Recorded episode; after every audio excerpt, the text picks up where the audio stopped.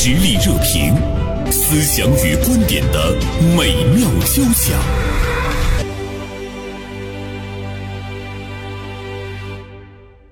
啊，今天呢，大连晚报名笔视线的执笔人韩晓东写了一篇文章，我们来说一下这篇文章的题目哈。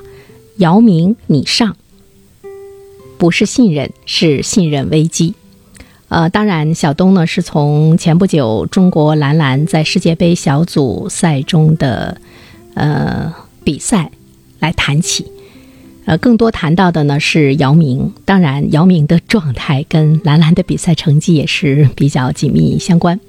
啊，小东中午好。中午好，袁生。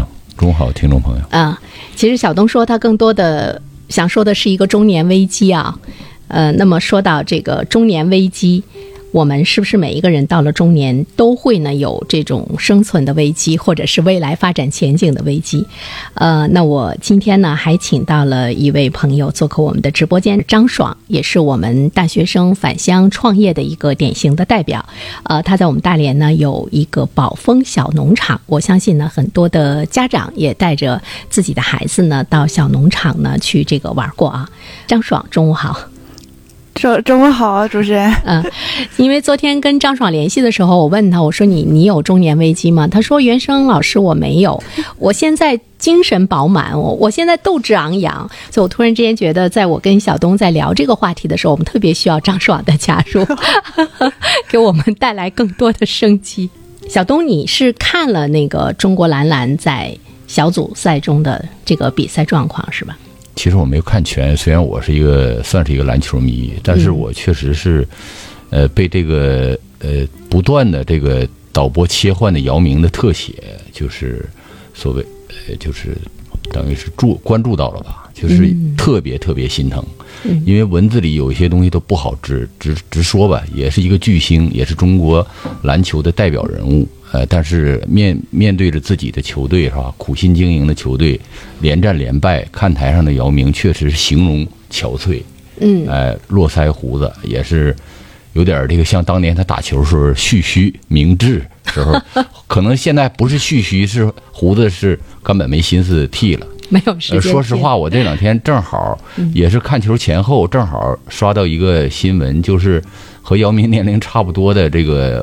影视影视圈的这个明星胡歌，嗯，呃，可能自己在这个这个社交媒体里发要要要退出这个娱乐圈。的这样一个，因为这这里面他说什么话，真退还是假退倒无所谓，也是胡歌的形象也是一脸络腮胡子，实际上，呃，正值这个呃中年的胡歌，其实年龄也不大，八三年的。嗯，他跟姚明的这个形象就让我产生了相近的联想。嗯，是男人脆弱还是中年中年危机的这个打击？哈，嗯，确实印象比较深刻啊，比也比较呃有视觉冲击吧。嗯，其实背后呢可能会有一些原因，呃，比如说姚明。呃，其实我觉得姚明他一定是受到了特别那个沉重的打击，像刚才呃小东说到的，可能不是来自于他个人的打击，他带领的这个球队屡战屡败，屡败屡战，呃，其实也是对他个人产生了一个怀疑。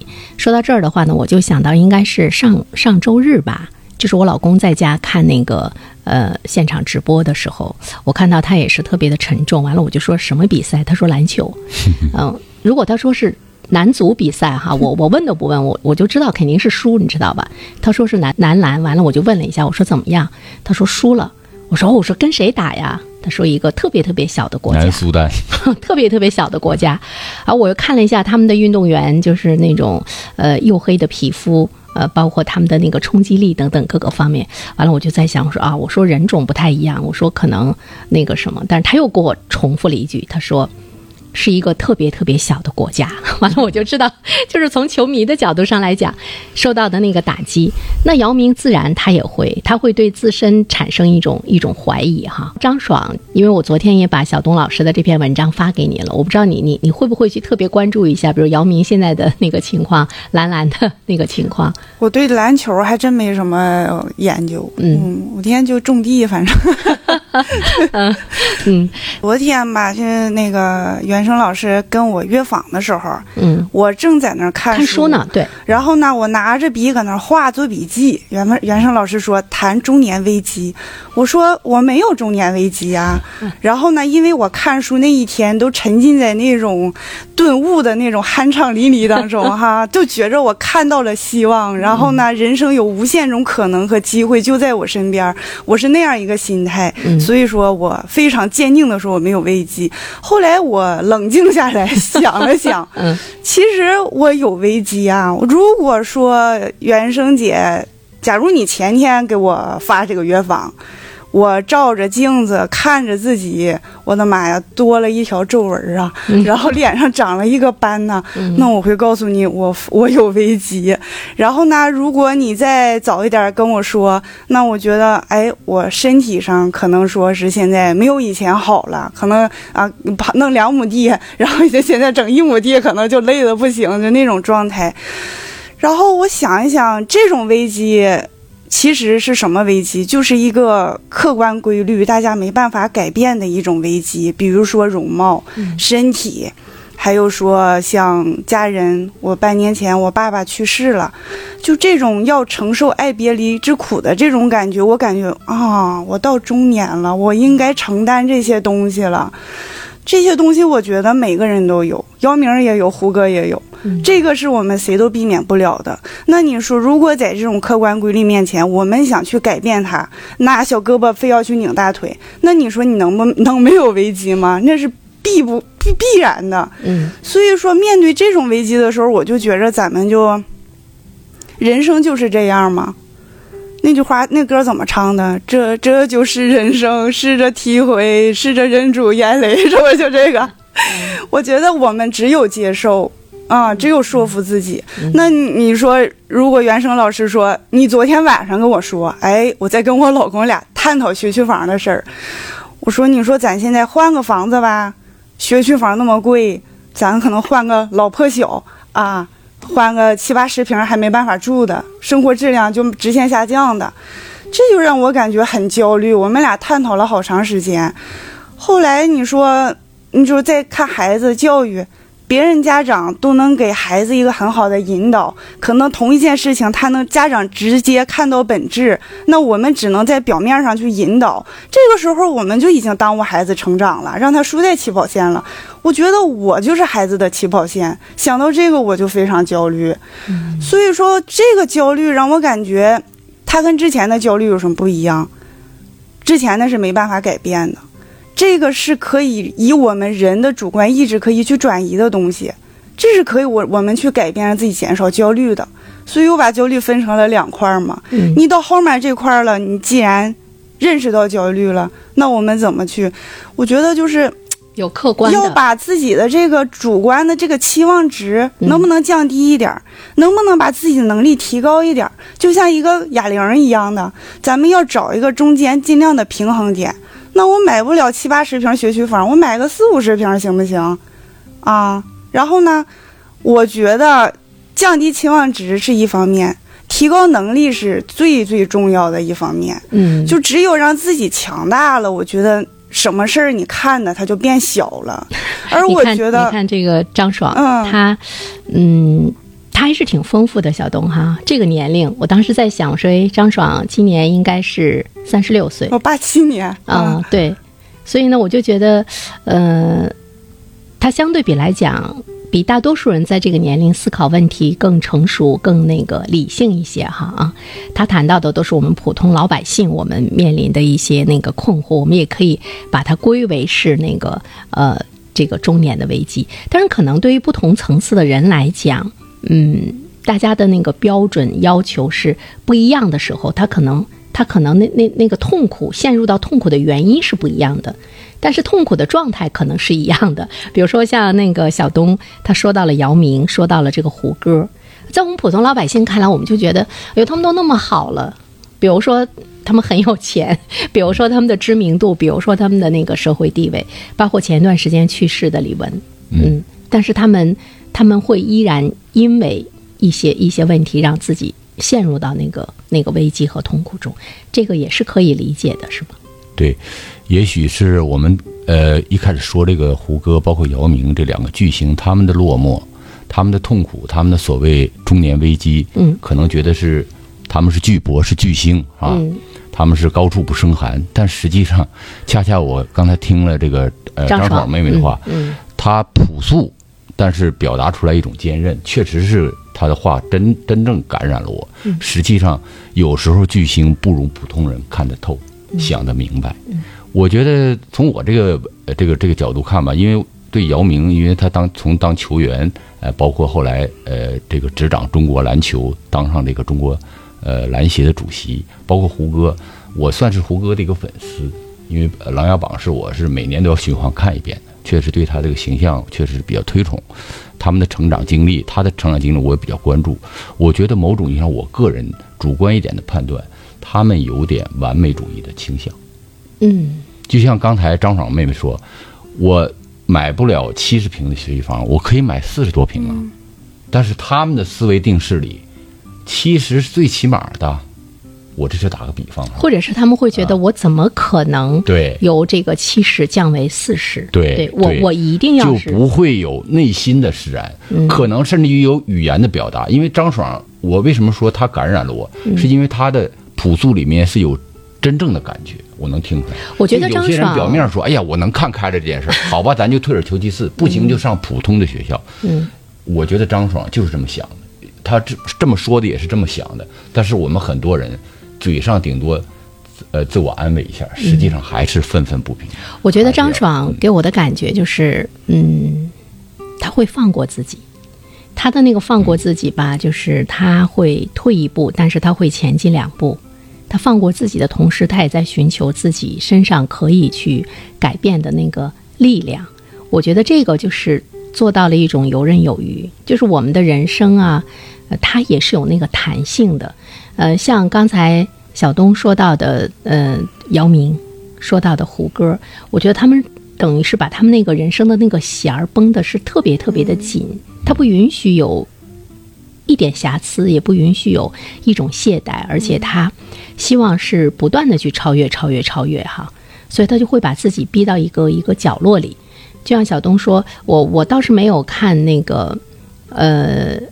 那个姚明现在是什么样子？但是我那天看了一下胡歌满脸胡子，就是、就是那个胡子八叉的那个照片，吓了我一跳。我从来没有见过他那个形象。但我觉得一个人他把自己的那种比较比较颓废的状态，尤其是一个明星，他展示在公众面前的时候，他究竟要传递什么？而且这个展示也是需要勇气的。他他究竟是要要传递一个一个什么，还是一时的兴起？他后来把那个给删了，胡歌好像是把他那个对，那个很快就删帖了。对，嗯。嗯，但一定是他那时那刻的一个一个想法，嗯。对，我觉得这个东西吧，就像是人，就像胡歌他们，可能是他的哑铃失衡了，嗯。然后呢，他的期望值占的上风了，嗯。可能他的能力已经觉得已经到极限了那种感觉。这个东西我感觉危机、焦虑就像一个，就是一个心态，就是一个生活状态，它是在内心的一种博弈。我觉得，如果你说正能，它是分正负能量，我感觉你，如果你正能量战战胜负能量了，你的状态完全就是另一种生机勃勃的那种状态。好像这这个战胜难度还是还是比较大，有的时候你得有那个力量去战胜。小东，小东你，你有中年危机吗？你现在还是中年哈。昨天我还跟他讲，我说对，我说我们现在是危机。完，他跟我调侃说，他说咱俩已经是老年了，你你找个八零后吧。我就马上查了一下那个我国年龄段的划分，中年四十一到六十五岁是中年，知道吗？你离老年还远着呢，所以那我还没到中年，对你还没有到中年，你现在是青年，青年是十八到四十岁的青年。但是我觉得大家对三十五岁以上就已经定义为中年了。嗯，我个人认为我自己还年轻，包括心理上和体能上。嗯，那你干嘛昨天给我传递那个信息但是息？有些人最新的 你影响我一下午。这个我的认知，你知道吗？原生，最新的认知是旁观者清。嗯哎，我假期我女儿这个大学放假回来，待时间不长，但是她临走的时候给了我一个呃，就是结论，她说你现在是很重的更年期。没说太多。是因为你冲他发疯了吗？那我还能把自己当做一个啊，这个没有问题的中年吗？哎他为什么给你下依然年轻的中年他？为什么给你下这个结论呢？你你肯定冲他发疯了呗？呃，就是呃，我我其实真的反思了一下，嗯，就是情绪相对来说不太好把控，嗯就是呃，真的，人说真正的成熟的人，或者是相对呃这个理性的人，他首先是能稳得住情绪，对，哎，但是我的情绪确实是，尤其是跟跟过去比，嗯。哎，这个尤其是面对家里人，他是比较真实的。啊，可能人们说嘛，说你你你能控制自己的情绪，比攻下一座城还要难嘛。对，还有更高级的，能、能呃抑制住你的委屈，嗯。那是更高级的。对，嗯，哎，你想没想过，就是为什么我们比如到了中年，再由中年滑向老年的那那个阶段？当然，现在对于张爽来说，就是你由青年往这个青年往这个中年过渡的阶段。嗯，按理来说，我们应该是控制自己情绪的能力应该是越来越强。你看，孔子说“三十而立，四十不惑，五十知天命”，对吧？就是你在这个过程中，你你越来越明了你的生命是怎么回事儿了，你越来越对很多的事情，你好像是能够看得开，能够能够劝解自己了。那就是更年期的特殊的生理现象。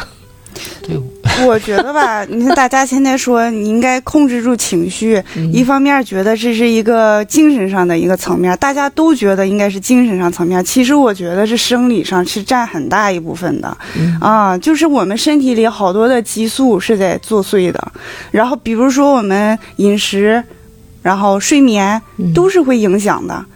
这个东西我觉得就是分两个方面去看，就像你那个身体有了疾病。看，来姚明在这个屋里待时间太长了，嗯，就是不如这个像张爽妹妹那儿，到到他们那个呃牧场去多晒晒太阳去，哎，真的。对，真的，我跟你说，他他其实你说在哪个屋里？我当时愣了一下。我记得姚明 在很早以前，他他实际上他在通过这个记者的嘴，他其实在表述他最渴望的一件事，不是成功，嗯，事业上成功，而是想当一个普通人。但是他的天赋和他的成就和他的日常是注定做不了普通人的。嗯，他不能每天呃像像我们这样，就是随随便真的走到阳光里，尽情的沐浴，尽情的舒展。对，所以说他的一个客观环境已经限制他了，咱也不能说人家控制情绪能力差。你像我每天在山顶上，哪天如果真的觉得自己长了个皱纹，有点抑郁了，第二天我带着一群小孩在山上挖土豆、拔花生，我晚上我就觉得我好年轻啊。哦，我觉得跟咱哪哪来的焦虑？这个东西我觉得就是跟身体有很大关系，环境很大关系。嗯你看，我们经常会说，中医会说你没事了要去晒晒太阳，嗯呃，尤其是在这个农历的这个七月啊、是特别要提醒大家，你要经常晒晒太阳，晒晒后背，增加你的那个阳气。但在我们普通人看来，比如说你。你一定要去晒晒太阳，要不然的话呢，你就发霉了。就是我们经常会说，你就发霉了。这个这个，对呀、呃这在家里面光看那个净顾着跟自己较劲了，哪有劲去晒太阳？呃，对，刚才小东提醒我，我们二十七分三十八秒的时候呢，会有这个广告的这个进入啊啊、我们也欢迎收音机前的听众朋友可以通过发微信的方式参与到我们的节目中来，也可以谈一谈你有没有中年危机吧？怎么去呢？这个应对它？尽管我们说的姚明、胡歌离我们那么遥远，但是他们的苦恼可能跟我们是相近的。社会热点，传媒观察，穿透共识，寻找价值，实力热评，谈笑间，共论天下事。刚才我还跟小东说，我们放这个广告的时候，我说经过张爽这么一解读，突然之间觉得姚明和胡歌有一点儿，呃，杞人忧天、无病呻吟的感觉。但是反过来说，可能对于名人，啊、对于在我们的生活中取得一定的地位，有了一定的财富积累，做出一些成绩的人来讲，他可能会无形中扛起很多的那个责任，他也会把老百姓怎么样去看他。周围的人怎么样去看他，看的会更重一些，这些都是导致他们有危机感的一个因素吧。这个因素是不是会更大一些？小东，你觉得？嗯，这就是循循环嘛，循环往复嘛，不断的累积嘛。嗯呃，你像比如咱们再再说说到姚明，姚明从小就是一个一个傲人的天赋，嗯，那么父母也是一个呃篮球篮球的运动员出身，嗯，那么从小可能就很快就被寄予厚望，嗯。不论从家庭还是社会，甚至于到呃到到一个国家，实际上呃对这种荣誉的向往，远远慢慢就超出了原来的想象。就是他自己只允，许胜利，不允许失败，而且胜利要非常漂亮的胜利。嗯。呃，实际上我们作为球迷和作为看客，实际上我们也希望的，因为姚明身上确实有很多，呃，就是中国男性集体项目球员，注意我这个修饰哈，嗯缺乏的这种，呃，拼搏意识，球场上的完美主义。所以说我们会把对蓝蓝的希望就寄托在了姚明一个人的身上，对对，他背负的压力就很大。实际上，呃，他呃，二零一七年呃上任当上中国篮协主席之后，我们发现他对整个中国篮球生态的改造，呃，其实我个人认为呃有很明显的个人的痕迹。太，因为但是没办法，他确实也是被国际篮联都赋予了呃极高的评价，是全球的呃篮球的代言人之一。嗯所以呢，我觉得姚明他自身来讲，他给他的压力很大。他他这个压力，除了他呃自身的一种呃怎么样来看这个责任的这个分量，是不是一定是重于泰山？另外一方面就是我们周边、我们的粉丝、我们的球迷，我们本身可能给予他的这个压力也是有一些大。那迟早，因为蓝蓝的不争气，迟早你会把姚明给压垮。这就是小东看到姚明的那个镜头的时候，他会有一些心疼哈。所以我们就会觉得人他走到一定的时候的，呃，一定高度的时候，一定地位的时候，他自身也会给自己要呈现那种完美，他也会努力的去展示。所以说，你看这个小张爽。张爽现在呢，在辽宁省，在全国来讲，你是大学生返乡创业的一个特别典型的一个代表，嗯。包括你展现给我们的这种积极、阳光啊、向上啊，我也看到你在全国的这样的一些的相关的呃一些培训上、一些会议上这个发言等等各个方面啊。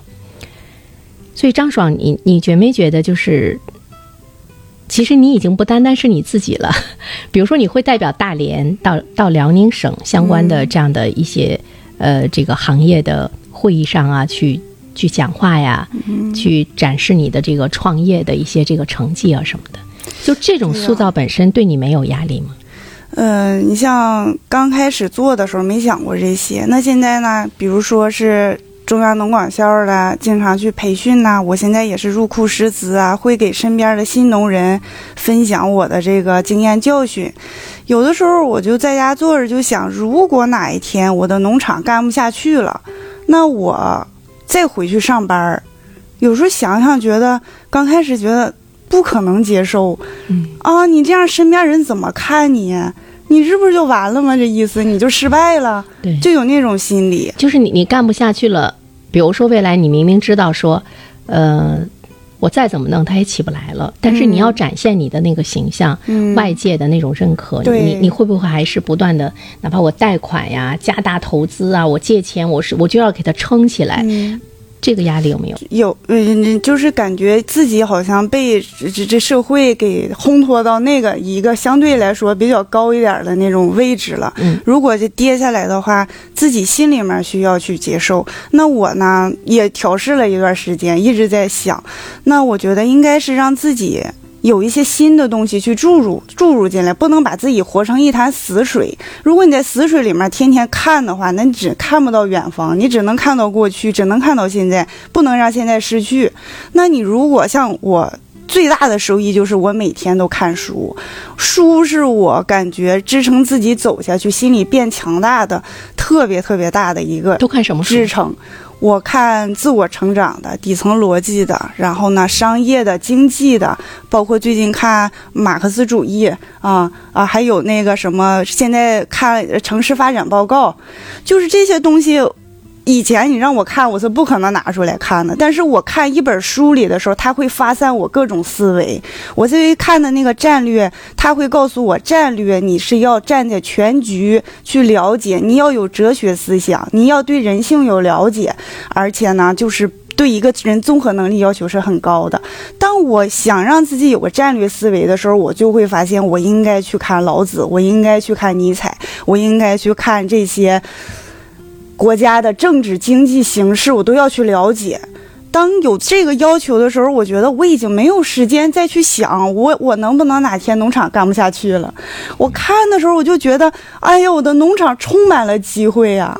然后呢，我今天我不卖菜了，我不做亲子游了，我会做另外的一些东西，因为我脑袋里我觉得有好多好多闪现的点。而且你你看到一个点子，看到一个领域的时候，如果能在你的农场中去实施，你就会马上做。对。我看的时候就是带着我农场去看的，然后我不是去看理论，我会结合自身。如果我没创业的时候，我刚毕业，我不会去看，看的时候也忘，看的时候也睡，我没有参照性，看完以后用不上就没有用。所以说我得感谢我的农场，它让我有了一个好奇心去驱动我，我必须要去寻找好多东西，寻找完了以后，我能立马去践行，看到效果，不行我再改。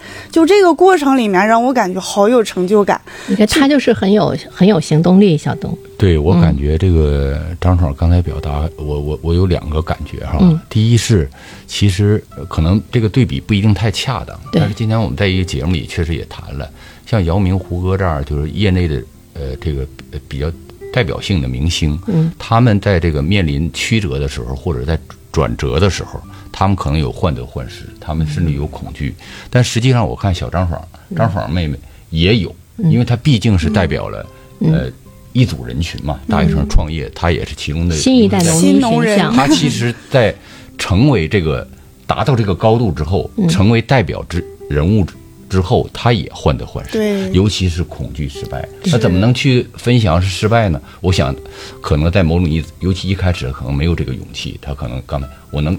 读出他的患得患失，这是一种真实的体验。另一方面，我觉得他确实比我们所说的、我们看到的这个表象中的胡歌的这种姚明他们这种状态要积极阳光的多。这是我的深切感受。我觉得张爽吧，就是呃，怎么说呢？还是在不同的领域，张爽他有那个改变的力量，因为这个小农场就是他说了算。这块石头摆在这儿，我觉得这不好，不太符合我的战略。摆到东面去 那是可以的，对但是对于姚明来讲呢，他对这个球员说：“你你你就不能把那个位置给我站好，你就不能把那个那那个那个头球给我练上去。”对，他改变不了。是所以说，我们就会看，我们就会看到人，你面对一些那个危机和困惑的时候，其实你也要分清。就像张爽一开始说的，就是我觉得那个主观和客观要给他分清，是呃特别智慧的。看一些心理学的时候，他会说你要分清这是谁的课题。你的课题，你是可以注入积极的力量去改变。如果是别人的课题，比如说对于我们篮球的发展，那那球员的根儿就是这样的。嗯，呃，那么我们的这个机制，呃，我们的一些管理方面的问题，那就是这样的。那姚明，你要意识到你自己改变不了。嗯，对，尽人事听天命。对另外，有些责任不能是把所有的责任都揽到自己头上，嗯，对，而且我思维方式。对，而且我觉得你也没有必要一定要在大家面前把你的那个人设塑造的那么完美。在这个世界上，你说哪有常胜将军？对，哪有永远生机勃勃的不堪人？一击的？其实你越完美越不堪一击，像王力宏不就是那样吗？嗯太完美了吗？嗯，那嗯他这个名字不能再提了。对，这是不能提的，哦他的不能相提并论，因为他的那个。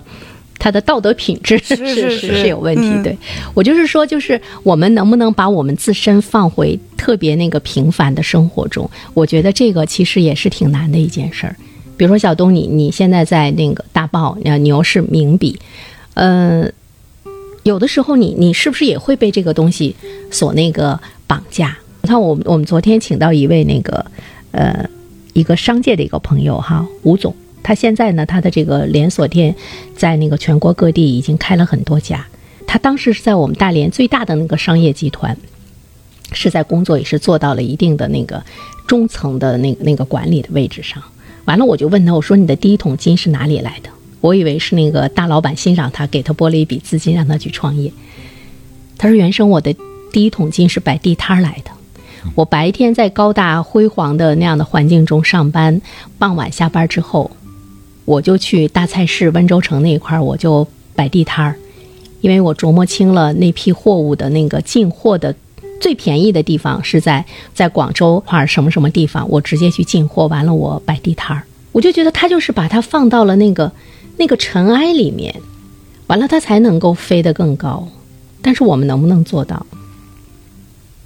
小东小东勇你你能不能做太难到了？，太难了。可能这个工作性质不一样。刚才你问我，嗯呃，我这个因为做文字编辑的嘛，这可能就是形成了一种悖论吧。文字编辑它实际上就需要完美主义，需要嗯，锱铢必究嘛。对啊可能就是错别字首先不能有甚至于就是 呃呃做呃做完这个工作，下班每一天的，就是几乎是这个连续不断的梦，就是哎呀那个那个字儿是不错，那个标题是不是有问题了？嗯那么是不是这个我的情绪就是因为这个工作，哎、或者我的这个呃这个对事情的看法或者思维方式就形成了所谓就是有点问题的完美主义？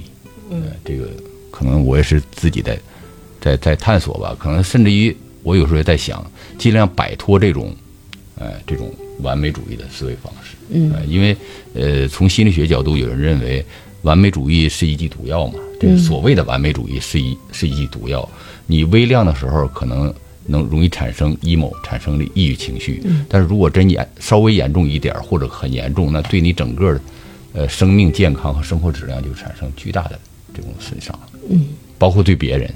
嗯 嗯，所以就是怎么回到真实里面，好像是挺重要的。怪不得你像我们哲学研究的，一定是我是谁，这有多少人能够认清楚我是谁？不要研究这个问题，这个问题只能让你更加 真正的抑郁、更啊。焦虑。你要觉得我就是一个普通人，还是应该学张爽妹妹，真 的真的。张爽她就是活在真实里啊对对，她因为我就说她的工作性质跟我比，就是可能不是说我这工作不好，但是我确实心心心向往之，嗯就是当然可能这个想去晒太阳、玩泥巴想去。晒太阳啊。哪天咱俩一起我在？家有时候就在平台上或者在阳光下，呃，伺候伺候那个花盆里的苹果树，我觉得确实是一种别样的体验体验啊，啊不一样。对对，嗯嗯，我觉得这个东西吧，呃，危机啊，还是来源于心态，心态决定了一个人的成败。那你心态怎么去树立？我觉得还是自己的。人生观底层逻辑是最重要的，你怎么让底自己底层逻辑更全面？哎，你觉得什更么样的客观底层逻辑更好？你自己有总结吗？有一个就是说人生的一个象限，然后呢，我把我人生现在分了四个象限，嗯一个呢是第四象限，不重要、不着急的事儿，然后比如说谈八卦，比如说追剧，嗯还有一个呢重要但是不太紧急的事儿，还有一个呢不重要。呃，但是有点紧急，就是那种，还有一个是越重又又重要又紧急，就可能已经到你人生危机的时候了。那我现在呢是摒除第四象限，然后呢尽量不不在第三象限待着。我现在就让自己在第二象限做一些不太着急但是很重要的事儿。我为了就是逼让自己不去发生第四象限的事，就是不要让自己去面临又重要又危机的那些人生危机。所以我现在知道我做的事儿在第几象限，我在第三象第第第第三象限的时候。就是看书，我每天看书的时候，其实我也在怀疑我是不是浪费时间，我是不是没有多卖两箱菜啊，多领几个小孩玩，多挣点钱。